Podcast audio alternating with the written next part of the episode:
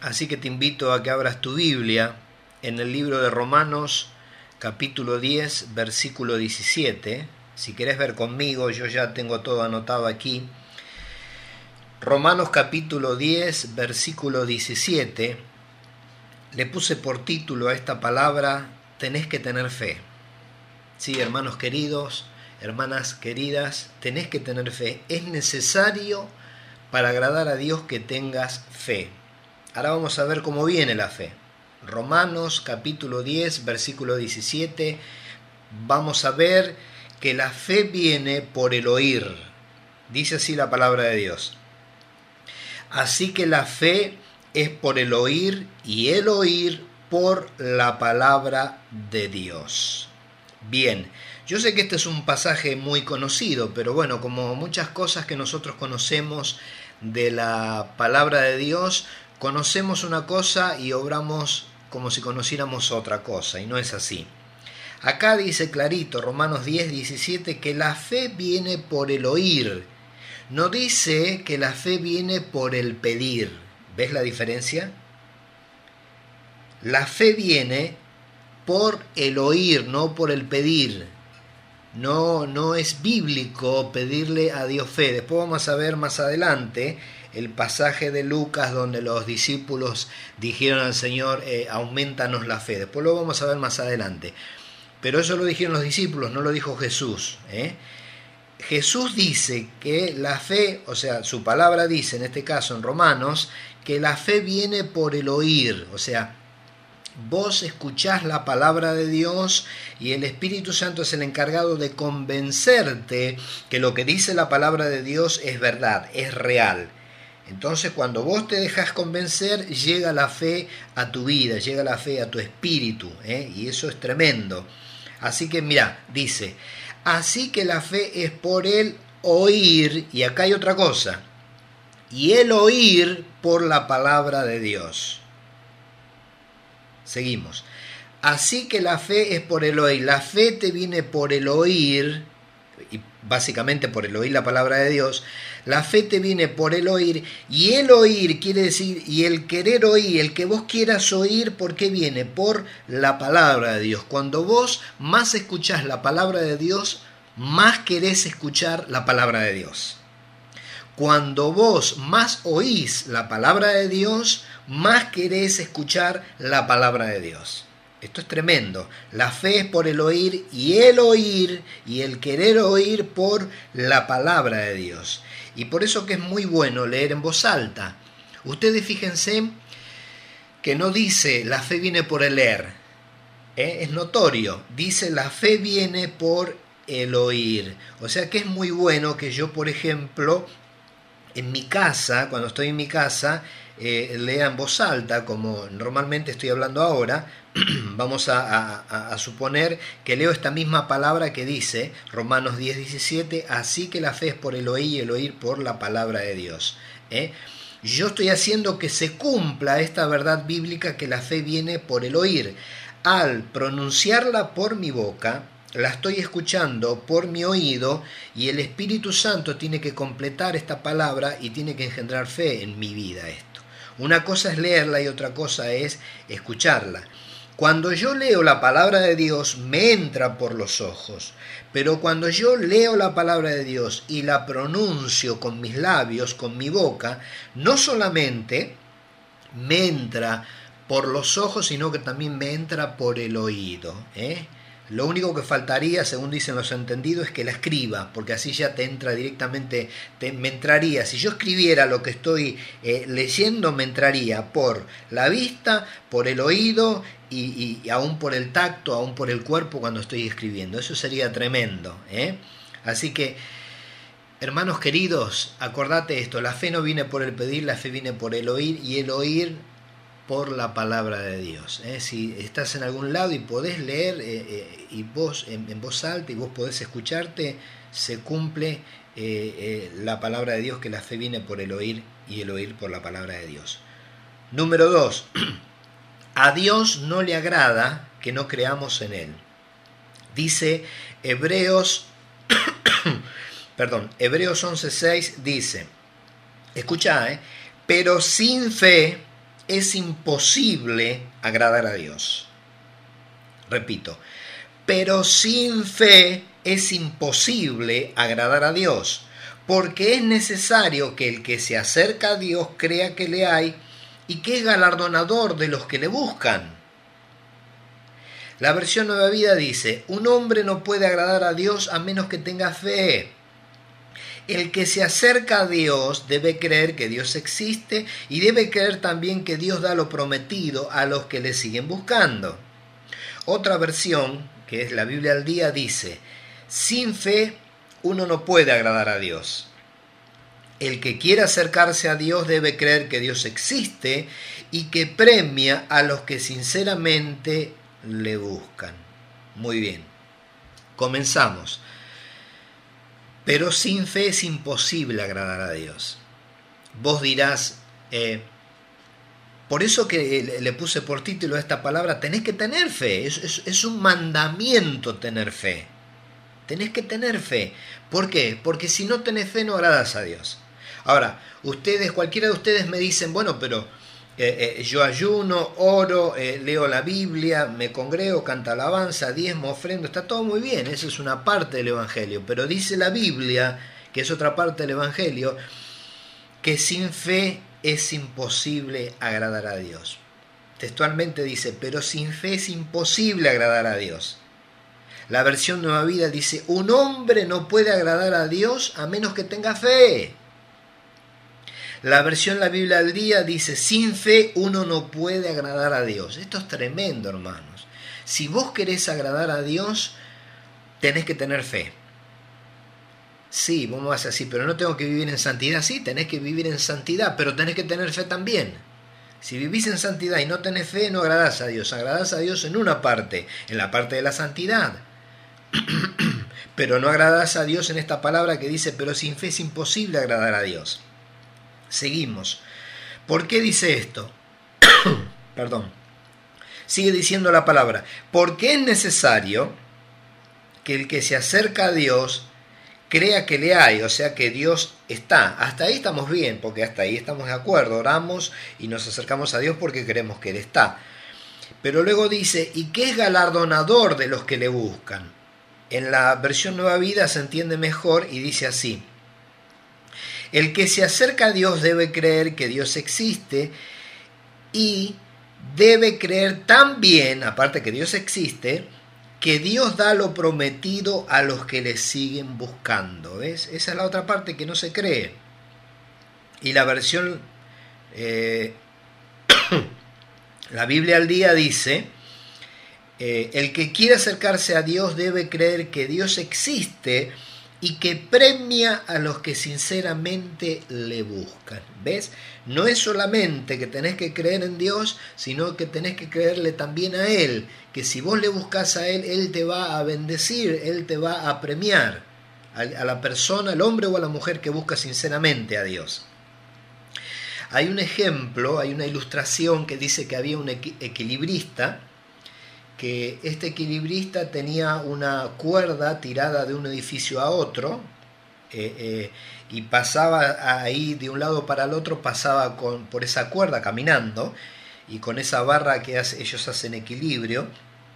Entonces pasó para un lado, volvió a pasar para el mismo y se ató una, silla previamente adaptada, se la ata a su, se la pone arriba a sus hombros con arnés, se la, se la ata en su cintura, bien asegurada allí, y con un megáfono habló para abajo, no sé si este hombre estaba a cuatro cinco pisos o seis pisos de altura, toda la gente mirándolo abajo, eh, mirando el espectáculo, ¿no? Como este hombre pasaba de un lado para otro, y habla por el megáfono y dice, ¿ustedes creen que yo puedo pasar desde este edificio hacia el otro edificio con una persona sentada aquí arriba de, esta silla y que no me caigo. Y todos de abajo gritaron, sí, sí, sí, creemos, lo creemos. Entonces este hombre eh, eh, eh, habla por el megáfono y dice, bueno, suba uno de ustedes a la silla que voy a cruzar al otro lado. Y como es sabido, no subió nadie, hermanos. ¿Por qué? Porque ellos creían en este hombre, pero no creían en él si él está diciendo que eh, puede llegar a hacer eso, eh, eh, ¿por qué no lo hizo? ¿Por qué no subió alguien? ¿Me explico? ¿Por qué no subió alguien arriba de esa silla para, para poder cruzar del otro lado? ¿Se dan cuenta cómo es el, el, asunto? Nadie subió. Bueno, nosotros con Dios hacemos lo mismo. ¿eh? Creemos que, eh, creemos que Dios existe, oramos y todo, pero Él nos dice, eh, agarra la culebra por la cola y ya decimos, no, pero Señor, si la agarro por la cola, se da vuelta y me muerde.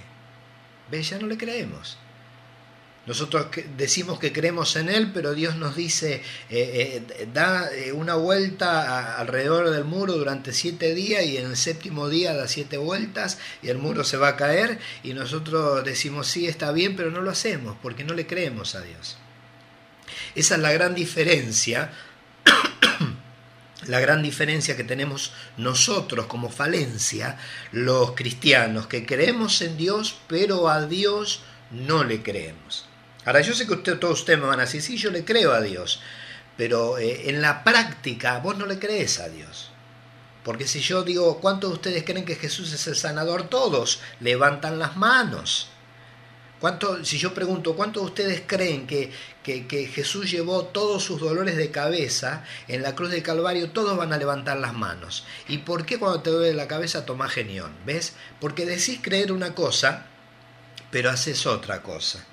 Así que, hermanos queridos, te invito a que tengas fe porque con tu fe vas a agradar a Dios. Y te invito a que creas que las promesas de Dios se cumplen en la Biblia sí y amén. O sea, se cumplen sí o sí. Eso quiere decir la palabra. Seguimos adelante. Punto número 3. Un poquito de fe es suficiente. Un poquito de fe basta.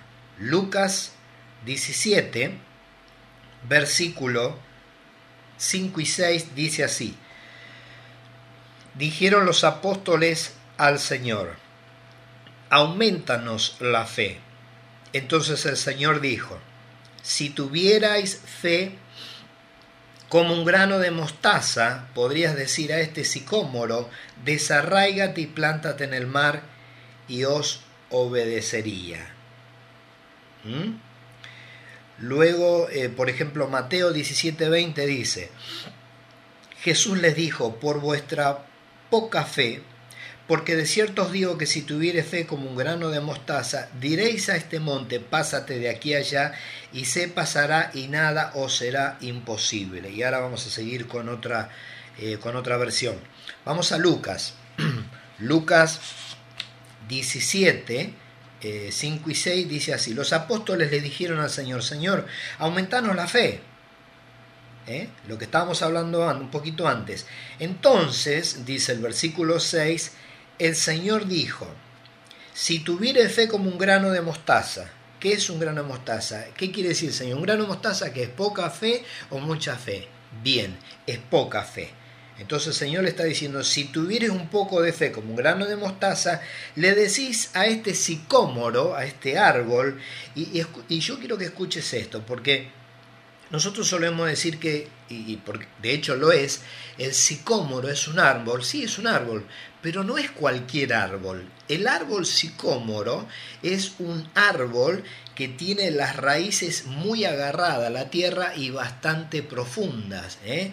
Eh, eh, ¿Por qué me, me, detengo en este pasaje? Bueno, porque con tu fe no vas a desplantar, simbólicamente, ¿no? No vas a desplantar cualquier arbolito que tiene las raíces así por arriba, como por ejemplo, qué sé yo, el pino, ¿eh? o, el, eucalipto que dice que tiene las raíces así por arriba. No, no, el sicómoro tiene las raíces profundas y está bien agarrado en la tierra, pero con tu fe podés llegar a desplantar a este árbol, con un poquito de fe, nada más. Un poquito de fe sería, en este caso, suficiente. Por eso, eh, como respuesta, el Señor le está diciendo a los que le dicen aumentarnos la fe, el Señor está diciendo, no, no es necesario. Si tenés un poquito, es suficiente. Ahora, otro pasaje, Mateo 17, 20. Ustedes se acuerdan que vinieron trajeron al Señor, este, trajeron a los discípulos un nene que tenía demonio, no lo pudieron echar fuera, después lo trajeron a Jesús y Jesús dice, oh generación increíble y perversa, ¿hasta cuándo he de estar con vosotros? Traédmelo acá. Entonces le traen a la, criatura ahí y él echa fuera, eh, a los demonios o al demonio. Entonces, eh, los discípulos le preguntan a Jesús, ¿por qué nosotros no pudimos echar fuera a este demonio? Y Jesús responde, versículo 20 de Mateo 17, 20, Jesús les dijo, por vuestra poca fe, porque de cierto os digo que si tuviere fe como un grano de mostaza, le diréis a este monte, aquí no es un árbol, sino que es un monte, es una montaña, pásate de aquí allá y se pasará y nada os será imposible. Escucha, nada será imposible si tenés fe. Bien, seguimos con el texto. ¿Por qué no pudimos echar fuera a los demonios? dicen los discípulos. Y Jesús contenta por, contesta perdón, por vuestra poca fe. Pero luego dice, porque de cierto os digo que si tuviere fe como grano de mostaza, le diréis a este monte así asado. Bien, ahora yo quiero que veas esto, lo notorio. Jesús le dice por vuestra poca fe, pero después le dice que si tuviere fe como grano de mostaza sería suficiente. Ahora, un grano de mostaza, ¿qué es? ¿Mucha fe o poca fe? Es poca fe. Entonces, aparentemente, o aparentemente no, sucede en realidad cuando nosotros leemos este pasaje bíblico así se contradice, porque esto sería así. Jesús les dijo, por vuestra poca fe, porque de cierto os digo que si tuvieres un poco de fe como grano de mostaza, entonces ¿qué quedamos? Si, si, está diciendo de que para echar fuera al demonio no hace falta tener mucha fe, con un poco suficiente. Y después, y antes le dice que no lo pudieron echar fuera porque tenían poca fe. ¿Qué es lo que pasa acá? ¿Qué es lo que falla? Es un problema de traducción.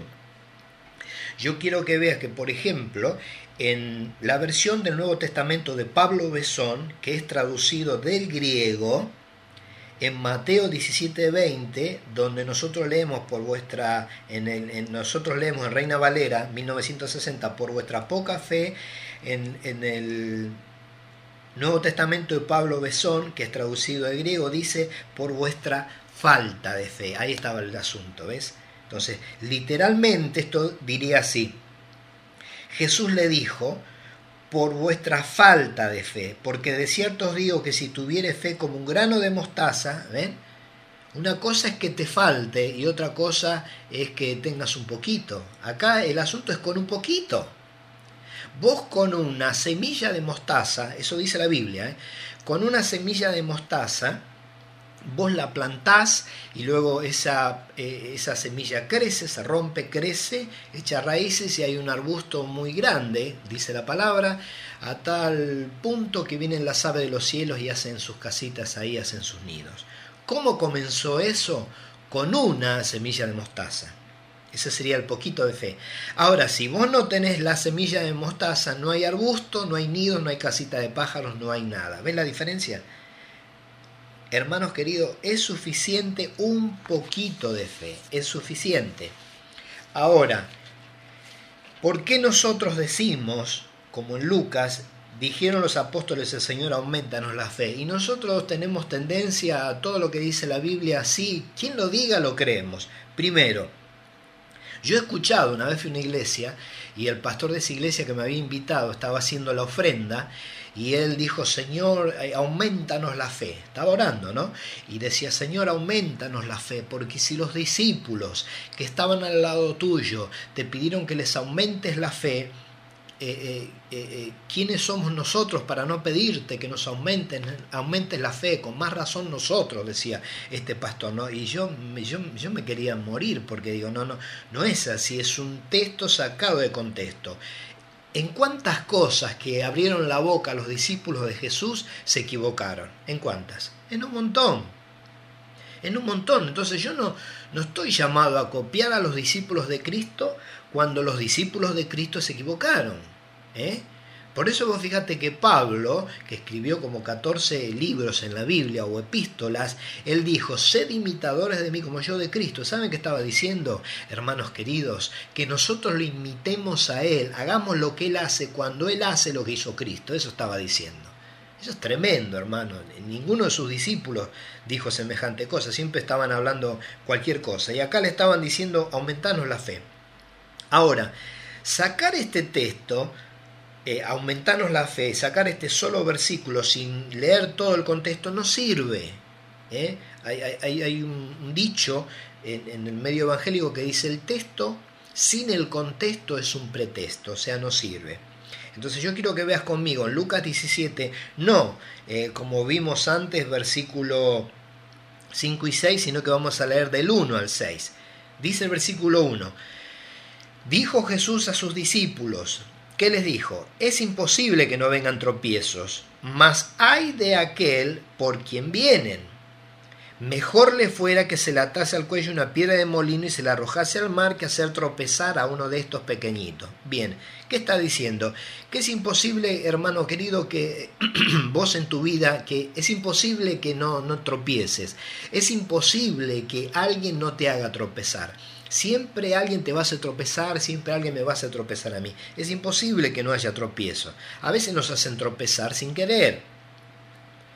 Y el versículo 2 dice, mejor le fuera eh, eh, aquel que por quien vienen los tropiezos, ¿no? Dice, mejor le fuera que se atase eh, una piedra de molino y se la arrojase al mar que hacer tropezar uno de estos pequeñitos. En este sentido, o en este caso, habla de aquel que lo hace adrede, que lo hace a propósito. Eso dice el versículo 1 y 2. Ahora, el versículo 3 le dice Jesús a sus discípulos, mirad por vosotros mismos, y acuídense por ustedes mismos si tu hermano pecare contra ti, repréndele y si se arrepintiere, perdónale. Eso dice el versículo 3. O sea, seguimos con el comienzo. Eh, es imposible que no haya tropiezo en tu vida, hermano. Ahora, vos, ustedes fíjense por ustedes mismos. Si tu hermano peca contra vos, eh, eh, o sea, peca en qué? haciéndote de tropiezo en algo te hace tropezar. Dice, eh, si tu hermano pecare contra ti, repréndele, decirle, mira, este, vos eh, me hiciste esto, me fue de tropiezo, reprendelo, decirle, eh, me hiciste daño. Y si se arrepintiere, y el hermano agarra y te dice, a modo de ejemplo, el hermano te dice, uh, bueno, mira, disculpame, no me di cuenta, la verdad que no me di cuenta, te pido que, me perdones si te, fue si te fui en, en alguna medida forma de tropiezo. Se está arrepintiendo. ¿Qué dice que tenés que hacer? Perdonarlo perdónale, dice la Biblia. Ahora, seguimos con el 4. Jesús sigue hablando y dice, y si siete veces al día pecare contra ti, y siete veces al día volviere a ti diciendo, me arrepiento, perdónale. Ah, acá hay un asunto, acá está la cuestión. ¿eh? O sea, por un lado dice, tu hermano peca contra vos, reprendelo, se arrepiente, lo perdonas, pero después sigue el asunto. Dice, si siete veces al día peca contra vos? Es fácil, esta es la pregunta. ¿Es fácil perdonar a un hermano que siete veces en un día, por decir muchas, ¿no? Pueden ser cinco, qué sé yo, pueden ser diez. Si siete, ¿Es fácil perdonar a un hermano que siete veces en el día te hace tropezar, que peca contra vos? Sé sincero, decir la verdad, ¿verdad que no? No es fácil. No es fácil. Vos podés, vamos a suponer, hay, hay una reunión en la iglesia, ¿no? Para que te des cuenta para que te des cuenta cómo es esto. Hay una reunión en la iglesia. Entonces termina la reunión o antes de empezar como quiera, los hermanos van, viene, pasa un hermano y te pisa. Bien te apoya toda la planta del pie en tu arriba de tu zapato, ¿no? Y vos te quedás, ah, y quedás haciendo así, dolor, hermano, uh, perdón, hermano, perdón, sí, está bien, ¿no? Dios le bendiga, ¿no? Está bien, pasa. Al rato pasa el mismo hermano de vuelta y te vuelve a pisar de vuelta, ¿eh? ¿Qué decís ya? Eh, ya, ya, viste, bueno, y hermano te uh, discúlpeme otra vez, pero me voy a fijar, no, está bien, bueno, pero ya no te está gustando nada. A la tercera vez ya se acabaron los gloria a Dios y todo. Y si hay una cuarta, ya seguro que lo surtiste. ¿eh? Seguro que lo surtiste y empezás a decir, no, pero yo una cosa es ser cristiano, otra cosa ser estúpido, mientras le acomodas otra mano más en la cara. Y no es así, ¿ves? Y, y te estoy hablando de tres o cuatro veces. Faltan todavía tres veces más que te pise. sería, sería imposible, ¿eh? sería imposible, imposible sería. No es fácil perdonar a un hermano este, siete veces en el día. Entonces, cuando Jesús dice, versículo 4, y si siete veces al día pecare contra ti, siete veces al día, volviera a ti diciendo, me arrepiento, perdónale. O sea, lo tenés que seguir perdonando. Este es el asunto. Ahora, el, el, pasaje, el versículo 4, este que hemos leído, es muy importante porque a colación de este pasaje viene el 5. Después que Jesús dice esto, que vos tenés que perdonar a tu hermano siete veces en el día, los apóstoles dijeron aumentarnos la fe. Los apóstoles no, los apóstoles no dijeron aumentarnos la fe por cualquier cosa, ¿ves? Y nosotros lo hemos utilizado este pasaje por cualquier cosa y hemos orado y hemos dicho, Señor, aumentanos la fe. No, no, es fuera de contexto. Ellos piden esto porque el Señor les está diciendo de que a los, al hermano lo tenés que perdonar siete veces en el día. Y esto sería algo así, para explicártelo. Te lo voy a hacer versión Charlie, ¿eh? no versión eh, eh, la Biblia al día, ni, ni Torres Amat, ni, ni, ni Pablo Besón. Te lo voy a hacer versión Charlie Portela. Esto sería así. el Señor dice, si siete veces al día pecare contra ti, siete veces al día volviera a ti diciendo me arrepiento, perdónale. Entonces los apóstoles le dijeron al Señor, Señor, yo no creo, ¿qué es no creer? No tener fe. Yo no creo que pueda perdonar a mi hermano que peca contra mí siete veces en un día. No lo creo. A menos que vos me aumentes la fe, entonces así pueda creer que pueda perdonar a mi hermano. ¿Se dan cuenta más o menos? Creo que lo hice bastante bien, ¿verdad? Ellos estaban, ellos no creían que pudieran, y verdad, yo tampoco creo que pueda perdonar a mi hermano siete veces en un día. Es, es complicado, no es, no es imposible, pero es complicado, es un poco difícil. ¿Sí o no? Vivir en santidad se puede vivir en santidad, pero no es fácil. Te cuesta la vida vivir en santidad. Luchar con pensamientos, luchar con miradas, luchar con, con tu boca, con tu lengua. No, no es fácil vivir en santidad. Pero sí se puede hacer, no es imposible. Dios y Jesús nunca van a pedir algo que sea imposible para, para nosotros. ¿eh? Entonces, con respecto, para terminar esta parte, con respecto al versículo 4 que dice, si siete veces al día pecaré contra ti, siete veces al día volveré a ti diciendo me arrepiento, perdónale, con respecto a esto los apóstoles dijeron aumentanos la fe. Ahora todos nosotros hicimos hincapié en aumentanos la fe que los dijeron los discípulos o apóstoles y no hicimos hincapié en lo que dijo Jesús. ¿Qué dice Jesús? Versículo 6. Entonces el Señor dijo, si tuviere fe como un grano de mostaza, podría decir a este sicómoro, desarraigate y plántate en el mar y os obedecería. O sea, en definitiva, los discípulos le están pidiendo a Jesús que les aumente la fe y Jesús le está diciendo, versión Charlie, eh, muchacho, acá no, no, no, es necesario que les aumente la fe, acá no hay que aumentar nada, si vos solamente tenés un poquito, eso es suficiente. Un poquito como qué, diría alguno de los discípulos, y Jesús como un granito de mostaza. Si vos tenés eh, Juan, Marta, María, Pedro, si vos tenés Esteban, si vos tenés un poquito de fe, nada más, como un granito de mostaza, ya dalo por hecho que podés llegar a perdonar a tu hermano siete veces en el día. Acá el asunto no es aumentar la fe, acá el asunto es usar la fe que se tiene. ¿Ok? Very well. Seguimos adelante entonces con el punto número 4. El punto número 4 dice, la fe es necesaria en la oración.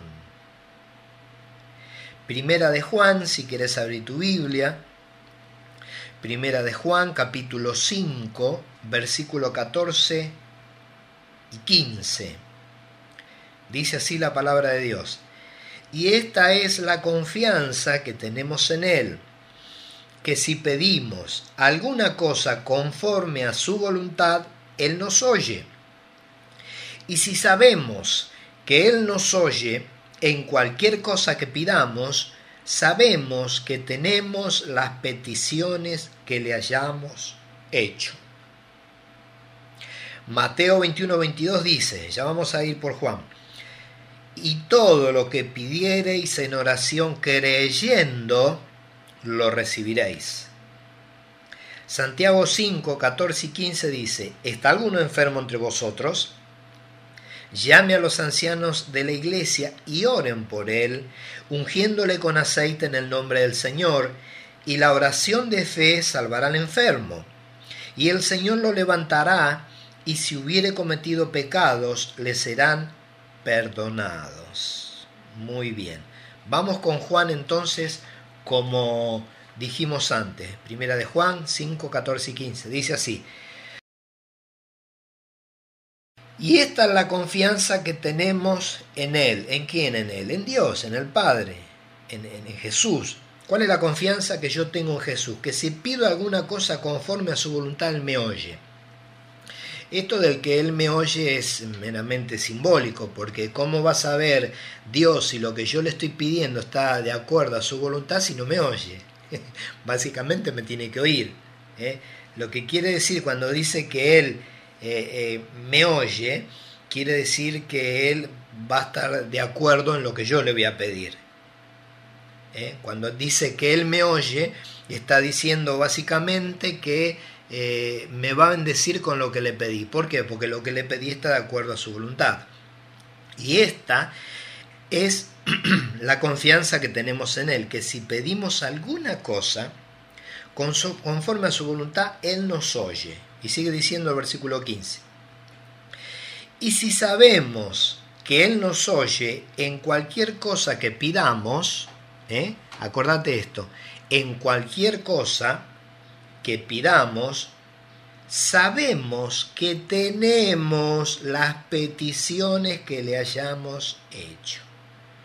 Por eso que es necesario, la, la fe necesaria en la oración, pero es necesario también que nosotros sepamos que lo que le estamos pidiendo está conforme a la voluntad de Dios. O sea que Dios eh, nos lo quiere dar eso, porque si no, no se puede hacer una oración de fe. Si yo le voy a pedir algo a Dios que no estoy seguro, si Dios me lo quiere dar, cuando digo esto estoy diciendo que no estoy seguro si está dentro de la voluntad de Dios, yo no puedo ejercer fe en la oración. ¿Por qué? Porque fe es certeza de lo que se espera. Fe es eh, eh, eh, certeza de lo que se espera, convicción de lo que no se de lo que no se ve. Y la versión, por ejemplo, la Biblia al al día dice que fe. Fe dice es el estar seguros de recibir lo que esperamos, aunque no podamos verlo ahora. ¿Qué fe? Maestro Charlie, fe es cuando vos estás seguro de que vas a recibir lo que esperás aunque ahora no lo veas. Eso es fe. Otra cosa no es fe. Entonces yo tengo que saber, vos tenés que saber cuando orás o antes de orar que lo que le vas a pedir a Dios, Dios te lo quiere dar. ¿Eh?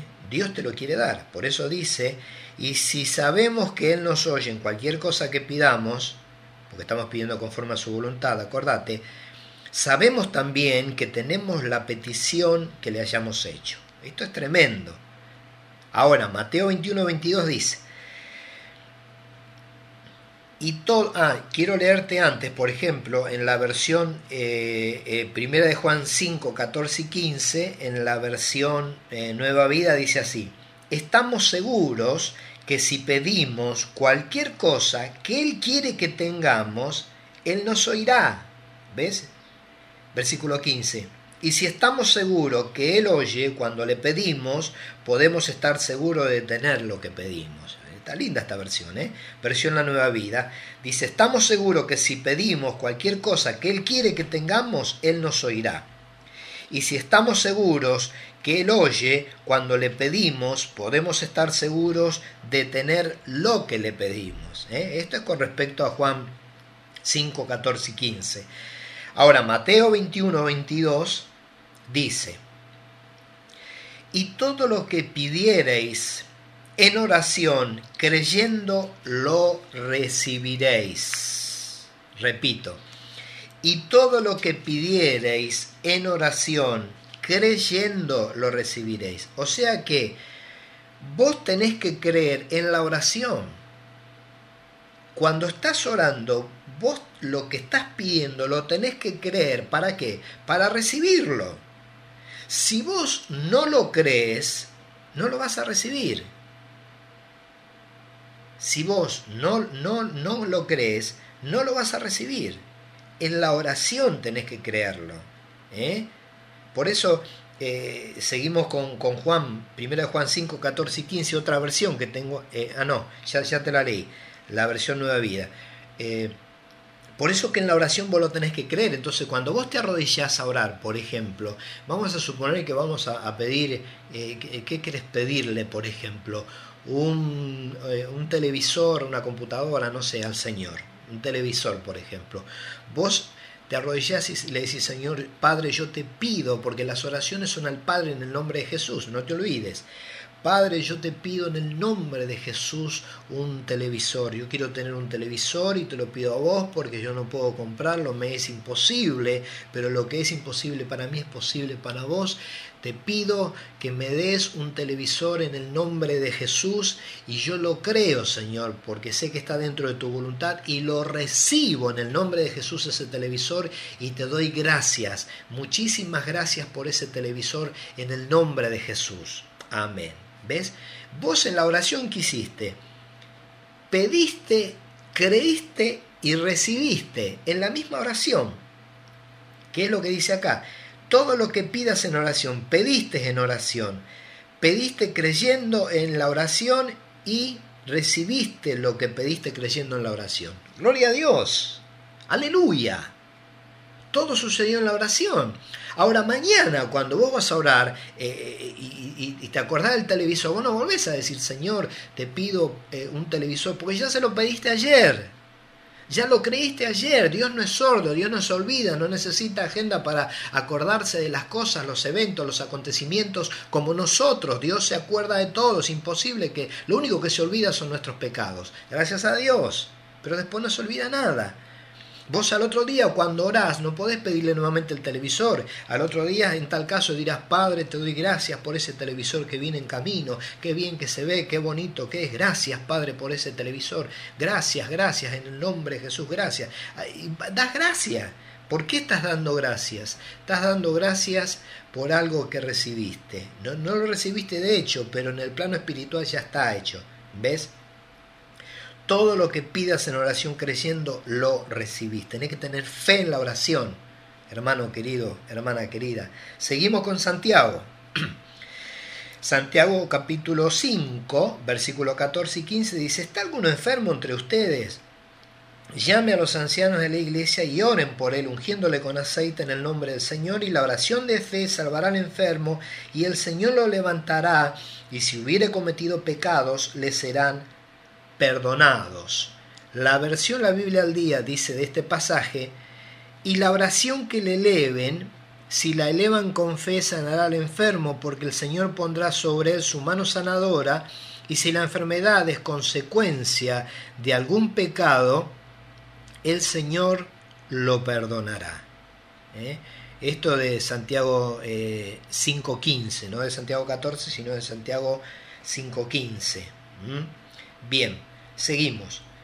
¿Está alguno enfermo entre vosotros? Pregunta el apóstol Santiago, ¿no? Como que está en la congregación y dice, ¿hay algún enfermo entre ustedes? Ustedes fíjense en el tenor de la pregunta. Él pregunta como que no había enfermos.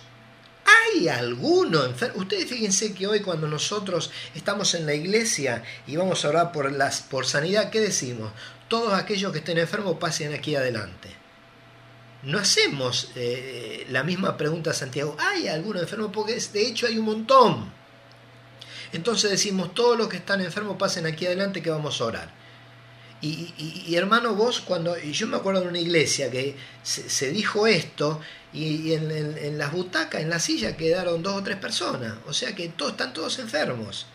Entonces hoy para ganar tiempo tendríamos que hacer lo contrario, decir, eh, ¿hay alguno sano? Uno o dos levantan la mano, bueno, venga el sano aquí adelante y vamos a orar por los enfermos que están en la silla. Es más fácil, es más cómodo, porque a veces no entran en el altar de Dios, adelante no entran todos los enfermos. Yo no sé cómo puede haber tanta gente enferma, hermanos queridos.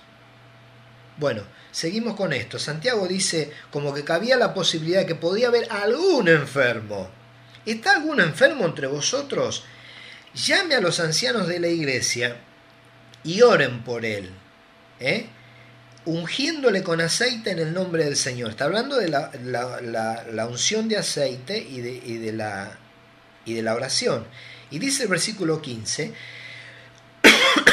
y la oración de fe salvará al enfermo. Repito, y la oración de fe salvará al enfermo. Ahora, ¿por qué dice salvará y no dice sanar? Bueno, porque acá el término salvar y sanar, que es, es, el término eh, griego eh, soso, la palabra griega soso, que se aplica tanto como para salvar como para sanar, que quiere decir restituido, preservado. ¿eh? Entonces aquí, como se aplica tanto para salvar que para sanar, en vez de poner sanar, pusieron salvará. En vez de poner sanará, pusieron salvará. Pero es la misma palabra. Se debe leer sanará. Porque vos fíjate que no se dice, la oración de fe salvará al enfermo, salvará, otros dicen salvará de la enfermedad. Yo creo que no, que no es así, que se equivocaron en la, en la traducción. Y otra cosa, no está hablando de un pecador, sino que está hablando de un creyente, porque después dice, el Señor lo levantará y si hubiere cometido pecado le serán perdonados. Cuando vos no podés decir de un pecador si cometiste, si hubieras cometido, no, si sabemos que cometió pecado. ¿eh? Y en cuanto al, creyente dice, si hubiere cometido pecado. Está bien, nosotros pecamos, pero no pecamos deliberadamente. Hay pecado de omisión, pecados inconscientes, pero no deliberadamente. Entonces acá dice, si vos tenés este, eh, memoria de que cometiste algún pecado, el Señor te perdonará también. O sea, hace las dos cosas, te sana y te perdona de los pecados. ¿eh? Por eso dice, y la oración de fe salvará al enfermo y el Señor lo levantará y si hubiere cometido pecado le serán perdonados. O como dice la versión en la Biblia al día. Y la oración que le eleven, si la elevan con fe, sanará al enfermo. Escucha una cosa, lo que sana no es el aceite.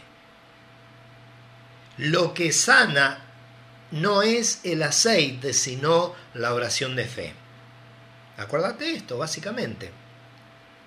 Dice Y la oración de fe salvará al enfermo. Y el Señor lo levanta. Lo que sana no es el aceite. El aceite es el punto de contacto, el símbolo del Espíritu Santo y todo lo que ustedes ya conocen. Pero lo que sana no es el aceite, es la oración de fe. Por eso dice eh, la versión de la Biblia al día, y la oración que le eleven a quien, a Dios. Si la elevan con fe, sanará al enfermo porque el Señor, al tener vos fe, pondrá sobre él su mano sanadora y lo va a sanar. Y si la enfermedad, esta es otra versión, ¿no? Dice, y si la enfermedad es consecuencia de algún pecado, el Señor lo perdonará también. Está tremendo esto. Porque si por ahí la enfermedad vino como consecuencia de algún pecado, que es posible, no quiere decir que siempre que una, un hermano o una hermana está enferma porque pecó, pero sí a veces Perdón, pero sí a veces la enfermedad viene como consecuencia de algún pecado. Bueno, si es así, dice la palabra que el Señor lo perdonará. Ahora, yo te presento dos casos que, suelo hacer para ilustrar esto. Eh, viene alguien a la iglesia y dice, eh, mi pariente está enfermo, mi tía está enferma en casa, ¿puede venir a ungirla con aceite? Sí, voy. y me llevo un bidón de, de, de, un, de 5 litros de aceite y voy y me dice tu tía, eh, ¿usted cree, pastor, que el Señor me puede sanar? Y yo digo, bueno, hermana, mire, yo traje acá un bidón con aceite, lo vamos a ungir bien, lo, le voy a derramar todo este aceite, y bueno, y lo demás está de parte de Dios, yo no sé cuál es la voluntad de Dios, que este y que el otro.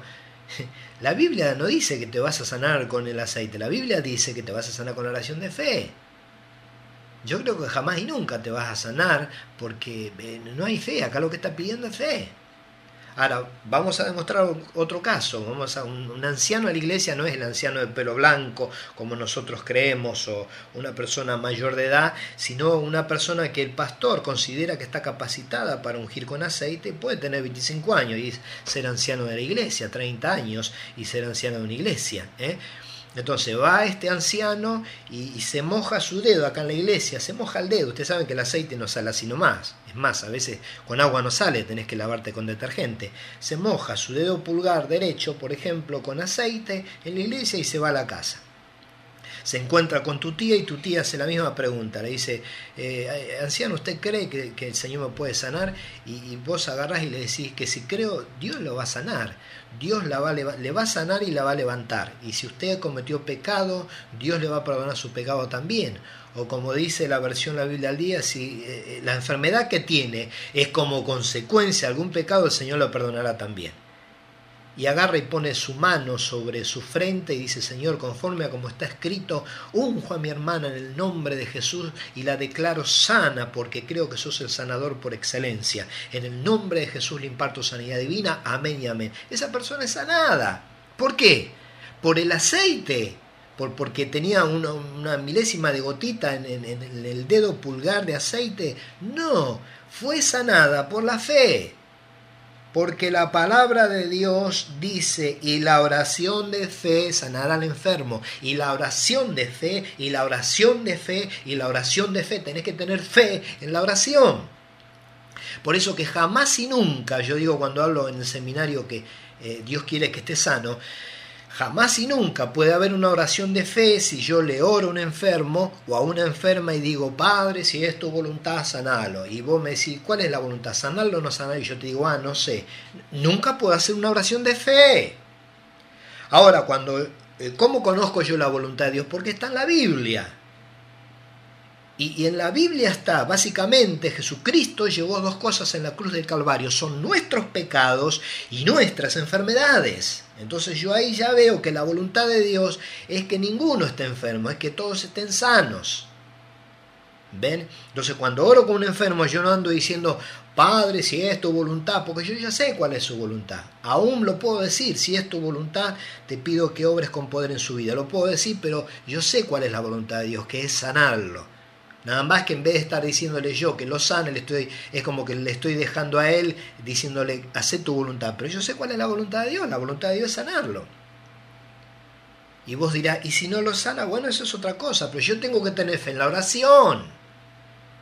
Nosotros somos ministros de Dios. ¿Qué es un ministro? Es un representante, alguien que representa algo. Yo represento a Dios. Yo tengo que tener fe en la oración.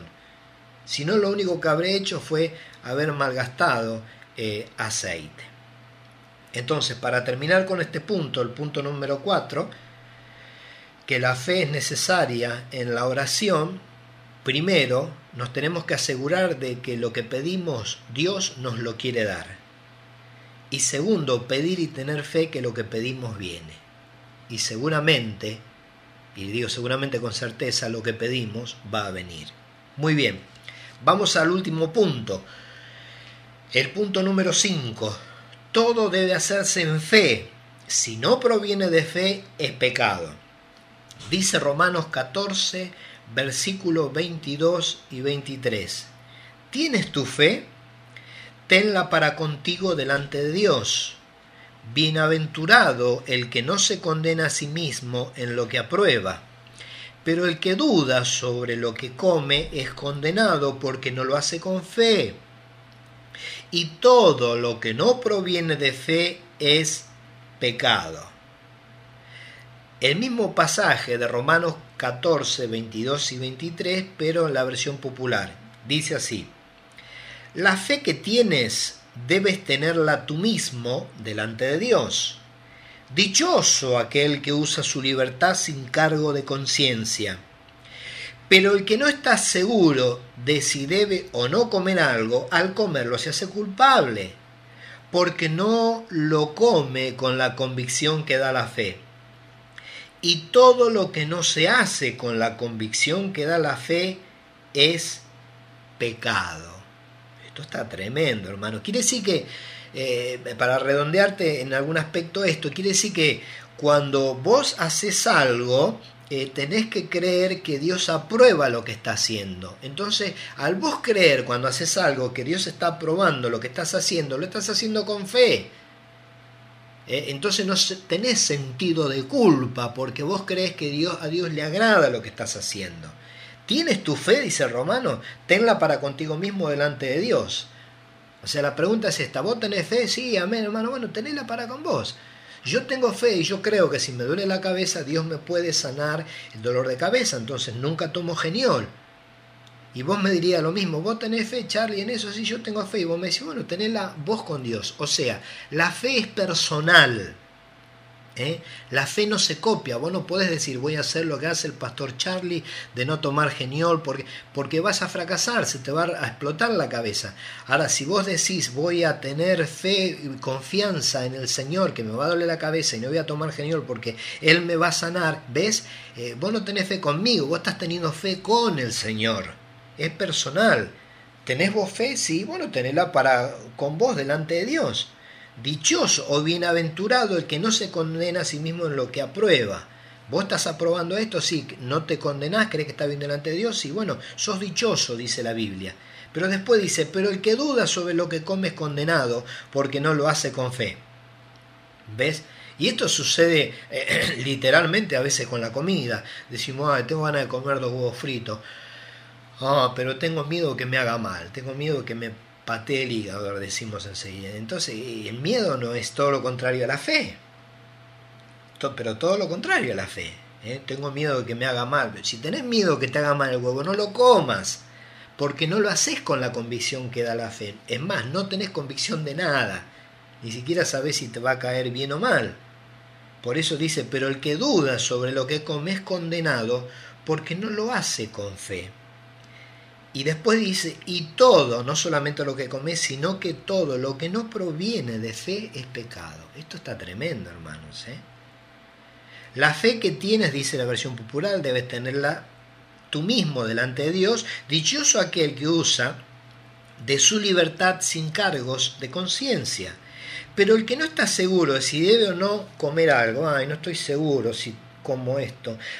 y al final lo comes, al comerlo, dice la palabra, se hace culpable porque no lo come con la convicción que da la fe.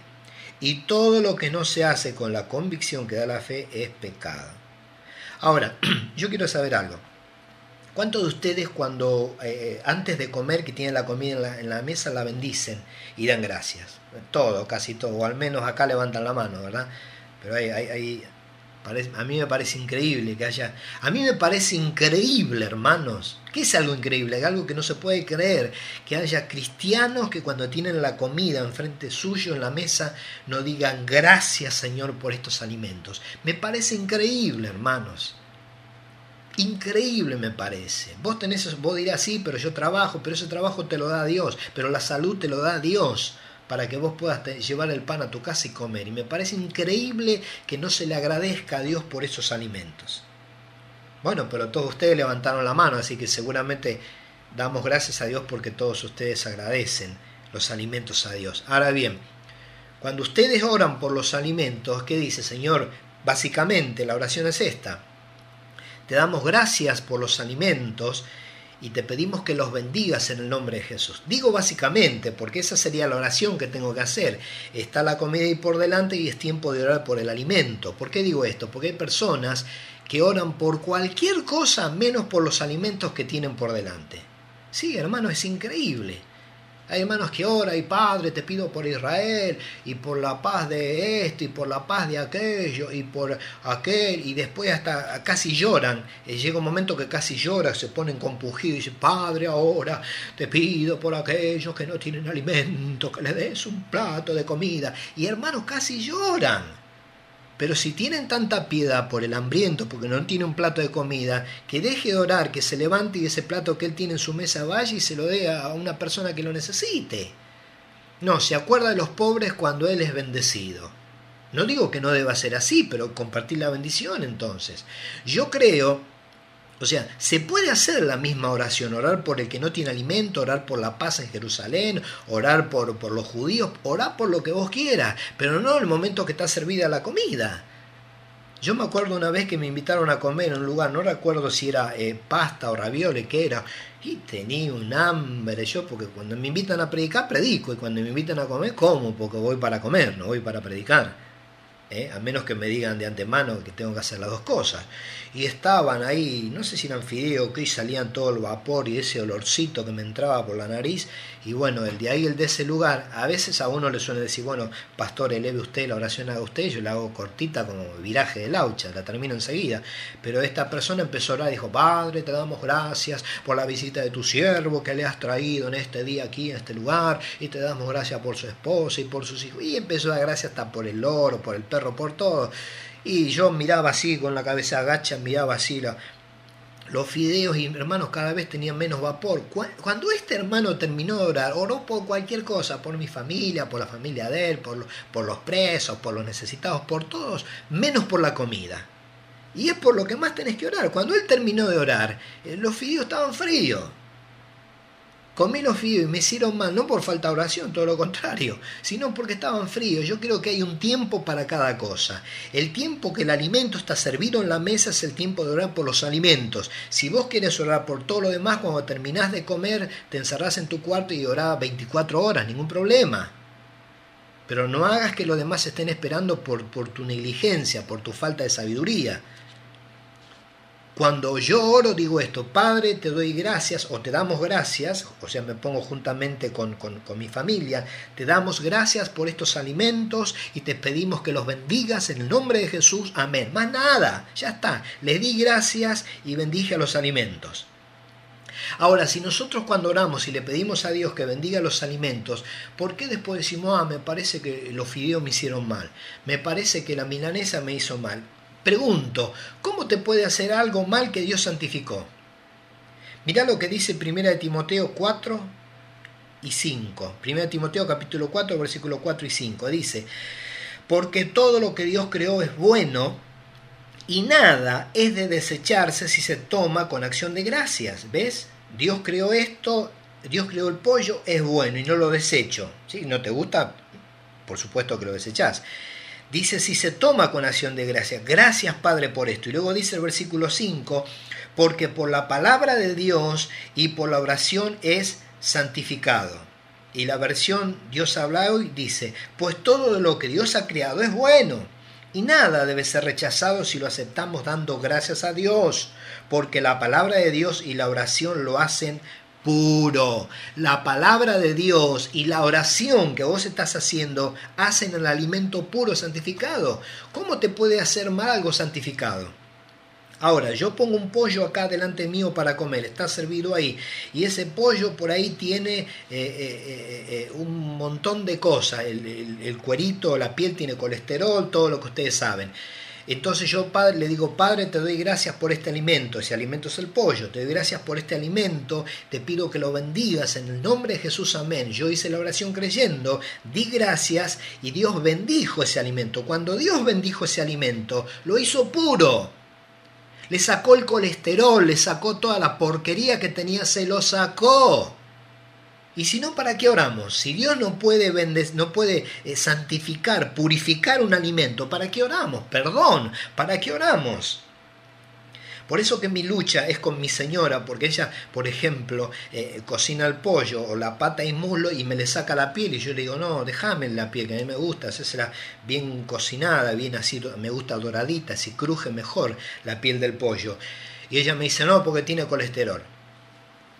Entonces yo le digo, eh, no, no tiene colesterol porque yo le oro y Dios le saca el colesterol. Y ella me dice, no, porque tiene colesterol. No tiene, sí tiene, no tiene, sí tiene, no tiene, no tiene, no tiene, no tiene, no tiene. No tiene. Y paso en, vamos un rato, ¿no? Pero esa es la lucha. Yo quiero comer el pollo con la piel. ¿Por qué? Porque creo que con la oración que le elevo, Dios si tiene, si el pollo tiene alguna porquería, se la va a sacar.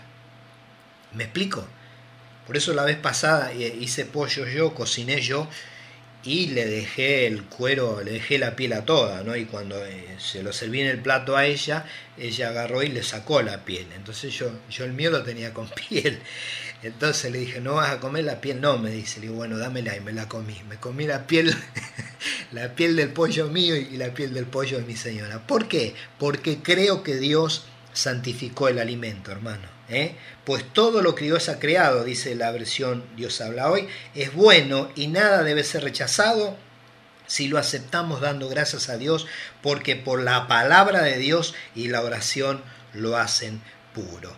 Padre, te damos gracias, Señor, en este día por esta tu palabra, porque tu palabra es viva, es eficaz y es más cortante que toda de doble filo. Señor, la fe viene por el oír y el oír por la palabra de Dios. Te damos gracias porque en esta hora hemos estado escuchando tu palabra en cuanto a lo relacionado con la fe Y Señor, creemos que esta palabra de fe que es palabra tuya, Señor, ha engendrado fe en nuestras vidas, Señor. No te vamos a pedir que aumentes nuestra fe, vamos a escuchar la palabra y por el oír la palabra vendrá la fe y por el oír la palabra vamos a querer oír más palabra, va a ser añadida a nuestras vidas. Señor, te damos gracias por esta tu palabra y creemos que vos sos un Dios poderoso y que cumplís con todas tus promesas, porque todas las promesas se cumplen en Jesús sí y en Jesús amén. Señor, te doy gracias por la vida de cada hermana, de cada hermano aquí presente, en el nombre de Jesús y te pido que los bendigas. Amén y amén. Gloria a Dios.